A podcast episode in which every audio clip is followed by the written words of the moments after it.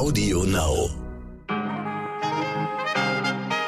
Liebe Zuhörerinnen, ich wünsche Ihnen einen guten Morgen an diesem Dienstag, dem 24. Mai. Ich bin Michel Abdullahi und hier ist für Sie heute wichtig mit unserer Langversion.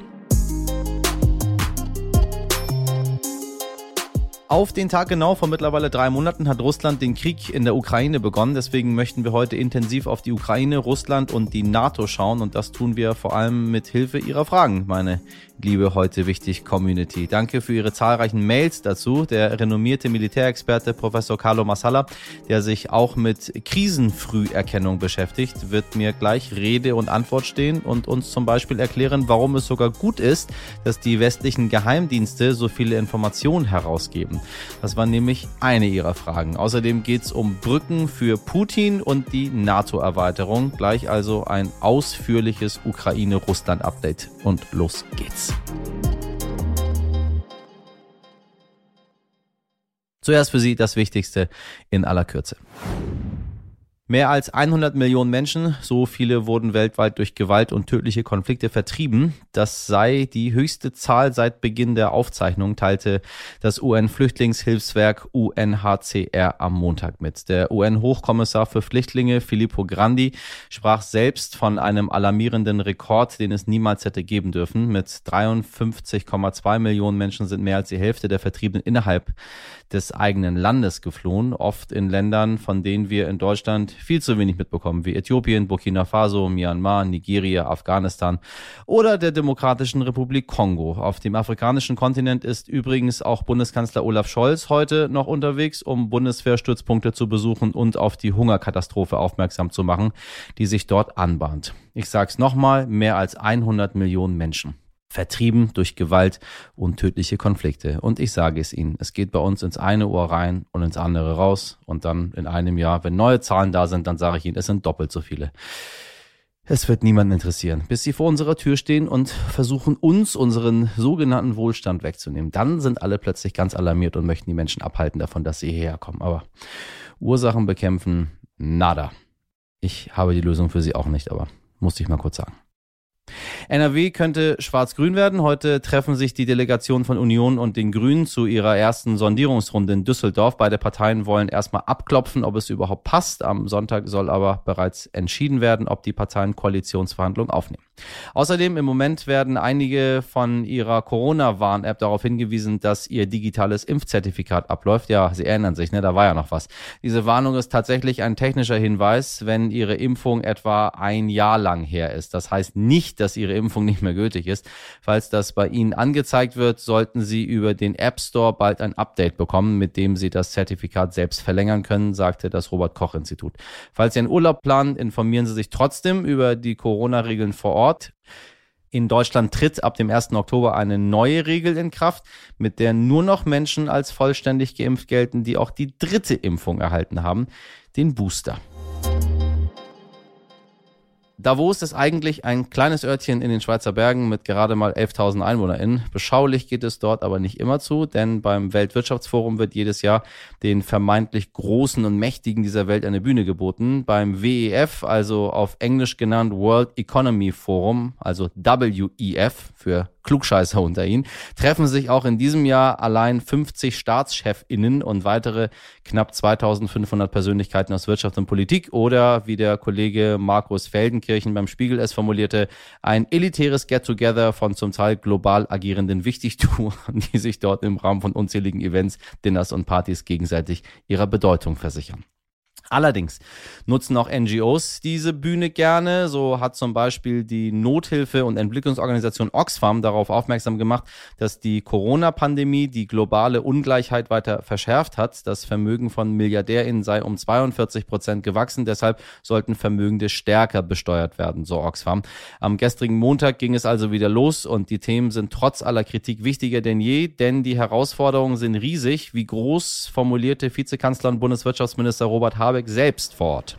Wir haben sehr hohe Energiepreise, wir haben hohe Inflation und vor allem für das nächste Jahr eine bedrohliche Situation, was die Welternährungslage angeht. Und wenn man Welternährungslage sagt, dann klingt das so abstrakt. Wenn Menschen hungern, buchstäblich hungern in vielleicht politisch nicht super stabilen Regionen, dann droht ja der nächste große Konflikt. Also die Lage ist angespannt, das spürt ja und fühlt ja auch jeder, aber wir sind ja nicht wehrlos. Politik bedeutet, Lösungen zu geben und diese Lösung kann man geben. Wir können die Menge an Energie ausweiten. Wir können dafür sorgen, dass die Märkte gedämpft sind. Wir können vor allem den Ausbau der Erneuerbaren beschleunigen, sodass wir dann nicht mit der Bekämpfung der einen Krise die andere noch verschärfen. Und darüber wird eben auch gesprochen. Wenn Sie mich fragen, Davos ist ein Scheitelpunkt. Man kann es schlecht reden, man kann aber auch Mut fassen und sagen, komm, wir sind wieder hier alle zusammen das, was früher eine Wildglobalisierung gefeiert hat, ist jetzt ein Ort der Nachdenklichkeit. Und das ist nicht die schlechteste Voraussetzung, um die Krisen zu bewältigen. Auch meine Kollegin ist dort und berichtet für uns, die Wirtschaftsjournalistin Frauke Holzmeier. Sag mal, Frauke, wenn es beim WEF vor allem ums Wichtigmachen geht, warum schauen wir alle trotzdem nach Davos und berichten und berichten und berichten? Hallo Michelle, ich hoffe, du kannst mich gut verstehen. Ich bin hier mitten im Kongresszentrum des Weltwirtschaftsforums und hier ist eine Menge los, wie man hört. Tja, und warum schauen hier eigentlich alle hin? Das ist eine sehr gute Frage. Hm, vielleicht zum Hintergrund, das Weltwirtschaftsforum findet schon zum 52. Mal statt und das an dem höchstgelegenen Ort Europas, und das ist Davos. Und das liegt einfach daran, dass die Stiftung bzw. Lobbyorganisation des WEFs, das ist die Kurzform, WEF ist die Kurzform für Weltwirtschaftsforum, und diese Stiftung ist eben hier in der Schweiz zu Hause. Und Davos ist einfach ein nettes, auch teures und elitäres Städtchen mit einem Kongresszentrum und deswegen das Aushängeschild der Veranstaltung hier. Und hier trifft sich wirklich fast alles, was Rang und Namen hat aus Politik und Wirtschaft und auch aus der Wissenschaft. Ich bin ja gerade hier vor Ort und wenn man, wen man da so zufällig trifft, ist schon irre. Von der EZB-Präsidentin Christine Lagarde bis Bill Gates hin zu den Klitschko-Brüdern sind hier eben alle unterwegs. Aber es gibt auch immer Kritik hier an dem WEF und das liegt einfach daran, dass das hier tatsächlich eine sehr elitäre Veranstaltung der Mächtigen ist. Die kostet viel Geld und ist in den Schweizer Bergen veranstaltet auch eine ziemlich naja, sagen wir mal, logistisch herausfordernde Veranstaltung für alle Beteiligten, vor allem für eben Sicherheitsleute. Trotzdem, auch das muss man sagen, es ist wichtig, im Dialog zu sein und ist auch wichtig, dass die Mächtigen dieser Welt aus Wirtschaft und Politik zusammenkommen und von Angesicht zu Angesicht miteinander sprechen können. Und gesprochen wird hier in diesem Jahr vor allem natürlich über die Ukraine und die Frage, wie man dem Land helfen kann. Russland ist übrigens ausgeladen worden. Wie erlebst du denn die Atmosphäre vor Ort? Naja, die Atmosphäre ist anders. Es ist tatsächlich bedrückender, eben wegen des Kriegs in der Ukraine. Das merkt man schon. Und was auch anders ist, sehr offensichtlich, normalerweise findet das Weltwirtschaftsforum im Januar, also mitten im Winter bei klirrender Kälte statt. Dieses Jahr ist es im Mai verschoben worden wegen Corona. Tja, und ja, was, was ist besonders bezeichnend? Das ist, wie gesagt, der Ukraine-Fokus. Hier gibt es zum Beispiel ein Haus, das bei den früheren Veranstaltungen das Russian House war, also ein Haus, in dem sich Russland präsentiert hatte, den Investoren dieser Welt und der Weltgemeinschaft insgesamt, den Politik Politikern und allen. Russland ist ja ausgeladen worden und deswegen hat ein ukrainischer Oligarch jetzt dieses Haus gemietet und von außen draufgeschrieben auf Englisch eben das russische Haus der Kriegsverbrechen. Und innen drin findet auch so etwas statt. Das heißt, es gibt eine Ausstellung von Künstlern aus Kiew, die zeigen äh, Bilder aus dem Krieg, eben auch von Kriegsverbrechen, von Opfern des Krieges. Das ist wirklich eine sehr bewegende Ausstellung, die habe ich mir auch schon angeschaut und das ist wirklich so das, was hier hängen bleibt gibt natürlich auch noch andere Themen, Klimawandel, Nachhaltigkeit, eine Weltwirtschaft, die irgendwie einheitlicher werden muss im Sinne von alle mitnehmen, also arme Länder, reiche Länder etc. Das ist natürlich, sind das wichtige Themen, auch Tech-Themen, also Kryptowährungen, Blockchain, wie bringen wir Digitalisierung und Nachhaltigkeit zusammen. Aber ehrlicherweise rückt das etwas in den Hintergrund angesichts der Lage in der Ukraine. Bei aller Kritik kann man sich vom WEF denn substanzielle Ergebnisse erhoffen? Das ist immer die Jackpot-Frage. Häufig hat man das Gefühl, dass das, was beim WEF besprochen wird und wurde, schnell verpufft. Es geht eben hier auch einfach darum, zu Netzwerken und Geschäfte zu machen. Aber vielleicht wird tatsächlich Davos in diesem Jahr ein Ergebnis bringen. Denn der Chef des Weltwirtschaftsforums hat gefordert, dass man hier einen Marshallplan für die Ukraine erstellt, zumindest mal im ersten Schritt auf den Weg bringen. Und da will der Chef des Weltwirtschaftsforums eben auch die Unternehmensbosse hier vor Ort mit einbinden, dass die sich bekennen zu helfen und zwar mit Geld und Investitionen, weil die Ukraine braucht dringend, dringend sehr, sehr viel Geld. Nicht nur akut für, für den Krieg, für Waffen, sondern eben auch für den Wiederaufbau, für Infrastruktur, für Kindergärten, für Straßen, für alles Mögliche. Und da können eben Unternehmen helfen. Und deswegen ist es so wichtig, dass hier alle zusammenkommen. Danke dir, Frauke, und liebe Grüße nach Davos. Und meine Damen und Herren, ich bin nicht ganz so einverstanden mit dem, was der Kollege vom Spiegel sagt. Natürlich treffen sich dort Menschen, die sich gegenseitig auf die Schultern klopfen. Die sind es doch gar nicht anders gewohnt. Aber ich sage Ihnen, es ist häufig besser, sich zu treffen, als nicht zu treffen ähm, so im Verborgenen, und ich glaube, das kennen Sie selber auch, passieren doch einige Dinge im gemeinsamen Gespräch. Und dann habe ich die Wichtigtour lieber beieinander, die sich einmal gemeinsam gesehen haben und vielleicht anders reagieren, als wenn man nur per, weiß ich nicht, ich weiß nicht, wie Präsidenten kommunizieren, aber per WhatsApp oder per E-Mail oder was auch immer. Sie wissen es. Man liest Nachrichten doch immer sehr anders, als wenn man Menschen in die Augen schaut, die einem was sagen. Deswegen finde ich es gar nicht so schlecht, dass sich Menschen immer und immer wieder treffen. Sollen die essen und trinken, was immer die wollen. Es sei ihnen gegönnt. Hauptsache, sie sorgen dafür, dass die Probleme der Welt gelöst werden. Wie beeinflussen die ganzen Informationen in der Presse eigentlich den Krieg in der Ukraine? Sollten wir dem russischen Präsidenten Wladimir Putin eine Brücke bauen, damit er gesichtswahrend aus dem Konflikt herauskommt? Oder wie wahrscheinlich ist es, dass Russland seine nuklearen Waffen einsetzt? Nur einige Ihrer Fragen, liebe HörerInnen, die ich gleich mit dem Militärexperten Carlo Massala bespreche. Sie kennen ihn vielleicht aus dem Podcast Ukraine die Lage. Auf den Tag genau vor drei Monaten begann die sogenannte Spezialoperation in der Ukraine oder wie wir sagen, der Krieg. Deshalb gibt uns Professor Massala gleich einen Einblick in die Taktiken der Geheimdienste und erklärt, warum Putin einen nuklearen Schlag gegen den Westen höchstwahrscheinlich scheut. Wirklich ein spannendes Gespräch mit einem ausgewiesenen Experten für internationale Politik und Krisenfrüherkennung und vielleicht geben uns die Ausführungen von Professor Massala ja doch etwas mehr Sicherheit in diesen höchst unsicheren Zeiten. Ich bin sehr dankbar, dass ich mit ihm sprechen konnte. Herr Professor Massala, ich grüße Sie. Ich grüße Sie. Wir haben unsere Hörerinnen hier aufgerufen, uns Fragen zu schicken. Ähm, die möchte ich jetzt an Sie weiterleiten. Ich bin gespannt auf Ihre Antworten. Äh, erste Frage. Es wird so viel berichtet über diesen Krieg von Strategien, Gewinn und Verlusten. Wie sehr beeinflusst es den Krieg, wenn so viele Informationen veröffentlicht werden? Es beeinflusst den Krieg halt eigentlich nur unwesentlich, ähm, da die beiden Kriegsakteure ja auch viele Informationen veröffentlichen, natürlich in ihrem Sinne, ähm, teilweise geschönt oder beschönigt.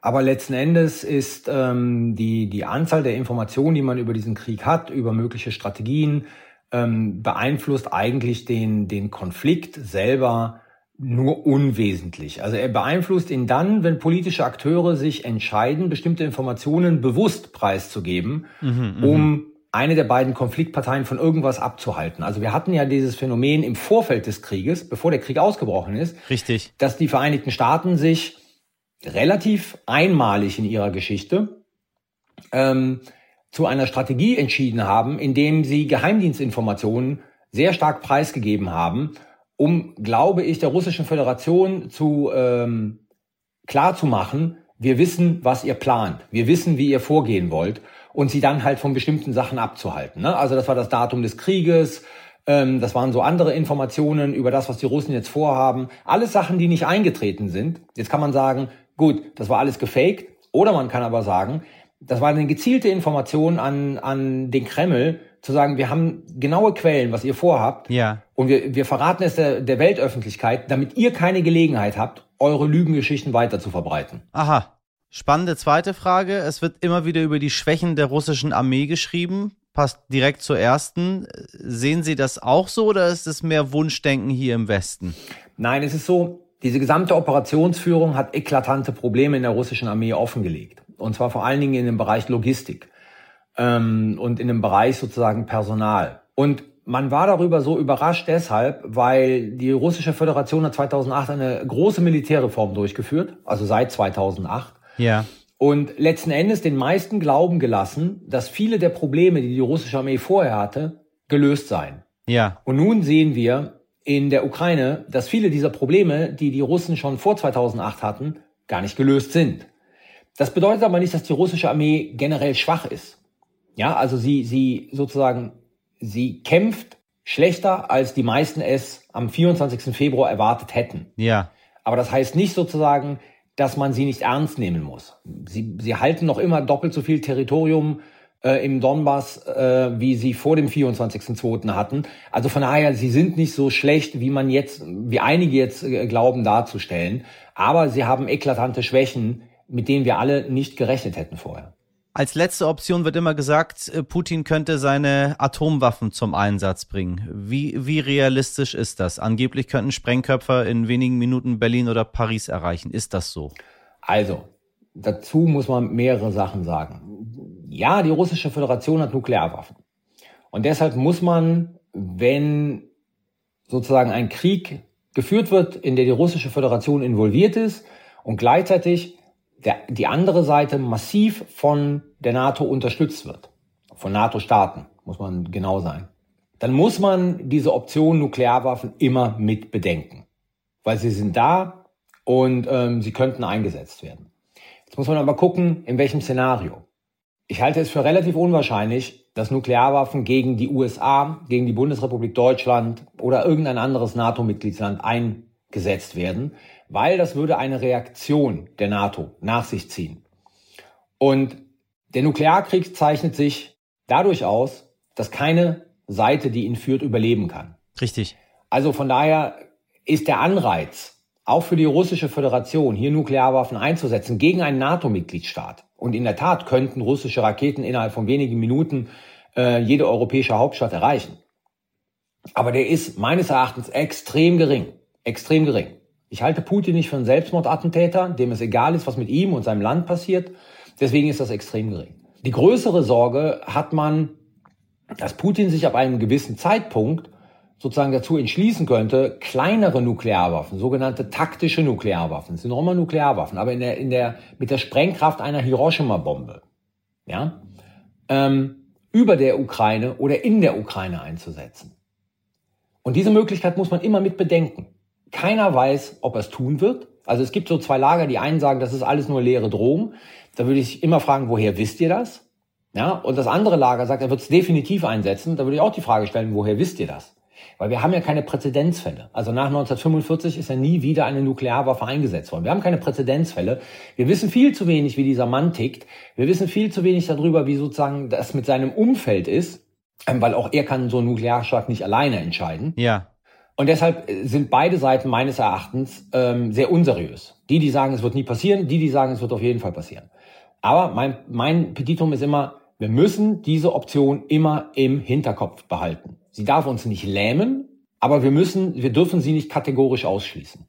Eine Frage ist, Russlands Ziele wechseln. Welche Ziele hat Russland und welche Ziele hat Putin?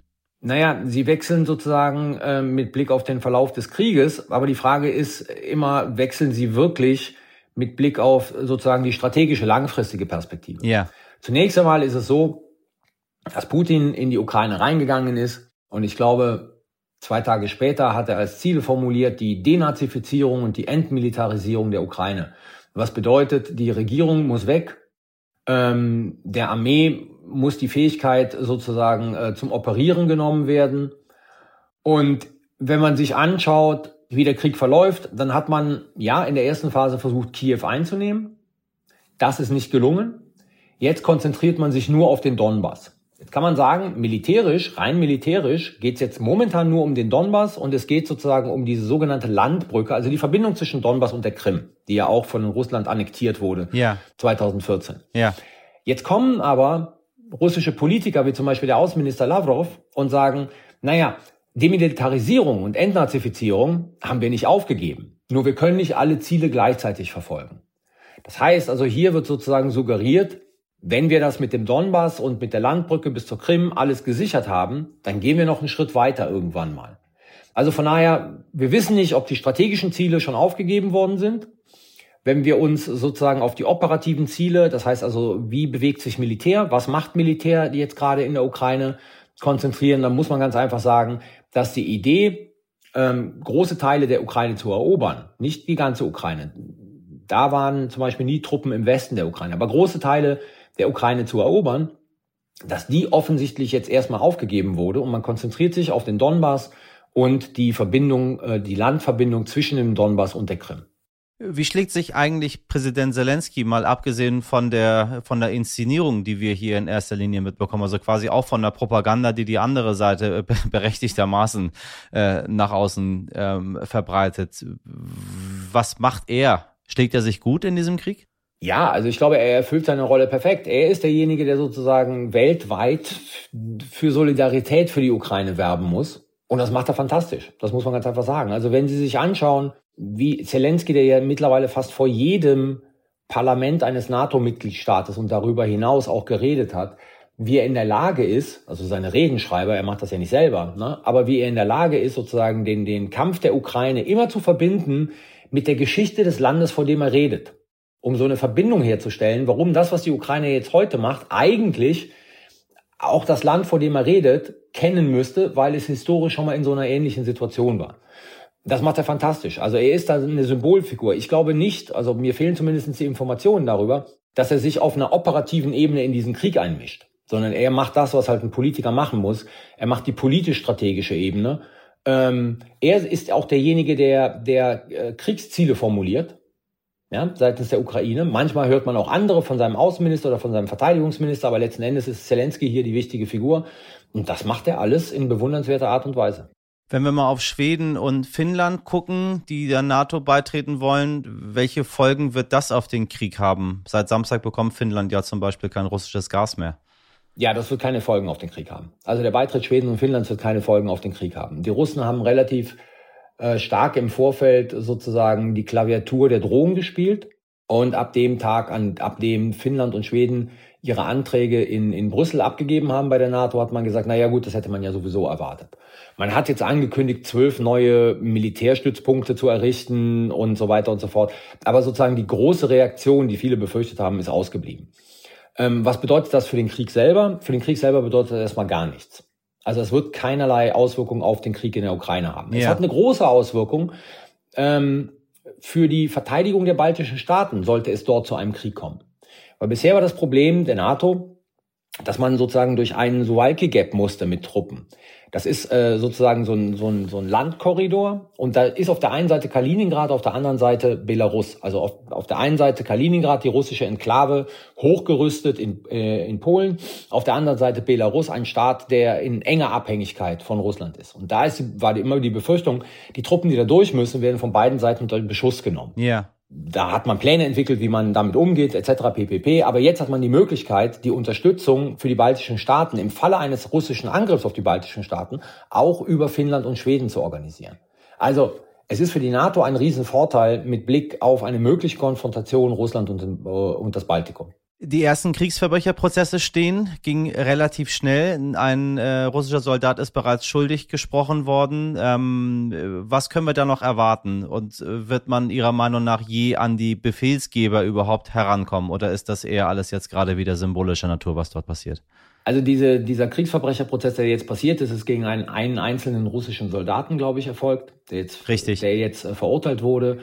Das sind natürlich wichtige Sachen im Zuge der Aufarbeitung von dem, was in Kriegen passiert die großen Sachen, ja, man wird sicherlich irgendwie Putin anklagen äh, beim Internationalen Strafgerichtshof und hochrangige Generale anklagen beim Internationalen Strafgerichtshof. Ich glaube nicht, dass die da jemals erscheinen. Also die Voraussetzung dafür, dass sie erscheinen, wäre ein Systemwechsel in Russland, den ich nicht sehe, also den ich sozusagen auf absehbare Zeit nicht sehe. Das wäre die Voraussetzung, dass dann eine neue russische Regierung, die gänzlich einer anderen Art ist wie, wie die jetzige, sich dazu entscheidet, sozusagen als, als ja, Goodwill-Aktion gegenüber den westlichen Staaten und der internationalen Staatengemeinschaft und versucht, die Isolation zu durchbrechen, diese Leute, die dann angeklagt werden in Den Haag, auch nach Den Haag auszuliefern. Das, glaube ich, wird nicht erfolgen. Deswegen ähm, hat das einen symbolischen Wert. Es ist wichtig, dass das aufgearbeitet wird, aber ich glaube, man wird die wirklichen Verantwortlichen auf lange Zeit nicht zur Rechenschaft ziehen können meine Abschlussfrage schließt da nicht direkt an und bildet auch ein bisschen die Klammer zu der ganzen Geschichte, weil viele besonders männliche Politiker jetzt sich dafür aussprechen, Putin ja eine Brücke bauen zu müssen, damit er sich nicht gedemütigt fühlt. Äh, was halten Sie von diesem Argument, um vielleicht so den Krieg zu beenden, oder ist das alles völliger Quatsch? Ich verstehe das Argument nicht. Also ich verstehe das Argument komplett nicht, warum man jemanden, der ähm, einen Angriffskrieg durchgeführt hat, warum man jetzt sozusagen den schonend behandeln muss. Ich verstehe, dass wenn man jetzt wieder mit Blick auf Nuklearwaffen schaut ne, und die Gefahr, dass Putin Nuklearwaffen benutzen könnte, aber letzten Endes, glaube ich, ist es nicht ähm, an den westlichen Staaten, ähm, Russland irgendwelche Brücken zu bauen. Zumal man ja sagen muss, dass Russland eigentlich, und so sieht es ja momentan aus, keinerlei Brücken will. Also die Propaganda in Russland wird immer härter, wird immer schärfer. Diese ganzen ähm, Kettenhunde, die Putin hat im publizistischen Bereich ja. und im, im, im, ich sage jetzt mal, journalistischen Bereich, die drehen immer mehr frei mit ihren, ähm, was da passieren wird, sollte Russland mal die, die Ukraine erobert haben. Das sind ja genozidale Fantasien, die da geäußert werden. Und da verstehe ich nicht, warum man jetzt so besorgt ist, dass man da Putin äh, nicht demütigen darf. Die Frage ist ja, was heißt denn demütigen? Also Russland wird am Ende Russland bleiben nach diesem Krieg. Und wird Russland bleiben in den Grenzen von Russland. Nur halt vielleicht ohne Truppen in der Ukraine. Was ist daran eine Demütigung für Putin? Er hat einen Krieg verloren, ja, aber dass er den verloren hat, sozusagen daran ist er selber schuld. Sollen wir jetzt jemandem helfen, der Kriegsverbrechen begeht, der sozusagen andere Länder überfällt, dort Gewinne zu haben, nur damit er ein gutes, ich sage jetzt mal übertrieben, ein gutes Gefühl hat und sich nicht gedemütigt fühlt. Da wäre meine Position, das finde ich ein bisschen absurd. Aber Sie glauben, das wird uns noch eine Weile beschäftigen? So wie es momentan aussieht, wird es uns noch Monate beschäftigen, ja. Ich danke Ihnen sehr für das Gespräch, Herr Professor Masala. Ich danke Ihnen. Ein ganz großes Dankeschön an Sie, liebe heute Wichtighörerinnen. Wir konnten nicht alle Fragen besprechen, die Zeit war einfach zu knapp, aber das alles geht nicht unter. Wir sammeln weiter und werden demnächst nochmal einen Schwerpunkt zu Russland und der Ukraine machen. Versprochen. Heute nicht ich. Der Allgemeine Deutsche Automobilclub e.V., wahrscheinlich eher bekannt unter seinem Kürzel ADAC, scheint immer fahrradfreundlicher zu werden. Vor wenigen Wochen habe ich Ihnen, liebe HörerInnen, schon ziemlich erstaunt berichtet, dass der ADAC seine Mitglieder zum Spritsparen aufgerufen hat. Die etwa 21 Millionen ADAC-Mitglieder sollten lieber mit dem Fahrrad zum Bäcker fahren als mit dem SUV, sagte damals der Verkehrspräsident Gerhard Hillebrand. Und nun weitet der Club sein Portfolio aus. Ab dem 1. Juni sollen nicht nur AutofahrerInnen Pannenhilfe bekommen, sondern auch FahrradfahrerInnen. Falls also das Fahrrad oder Elektrofahrrad streikt, können sie Hilfe bei Reifen, Ketten, Brems- und Akkuproblemen bekommen. Getestet wird das Angebot seit Juli 2021 in Berlin und Brandenburg. Am häufigsten sind in dieser Zeit übrigens Reifen geflickt worden. Hm, was der ADAC damit nur will. Muss ich noch ein bisschen drüber nachdenken. So ganz weiß ich nicht. Komisch ist das schon, aber naja, immerhin.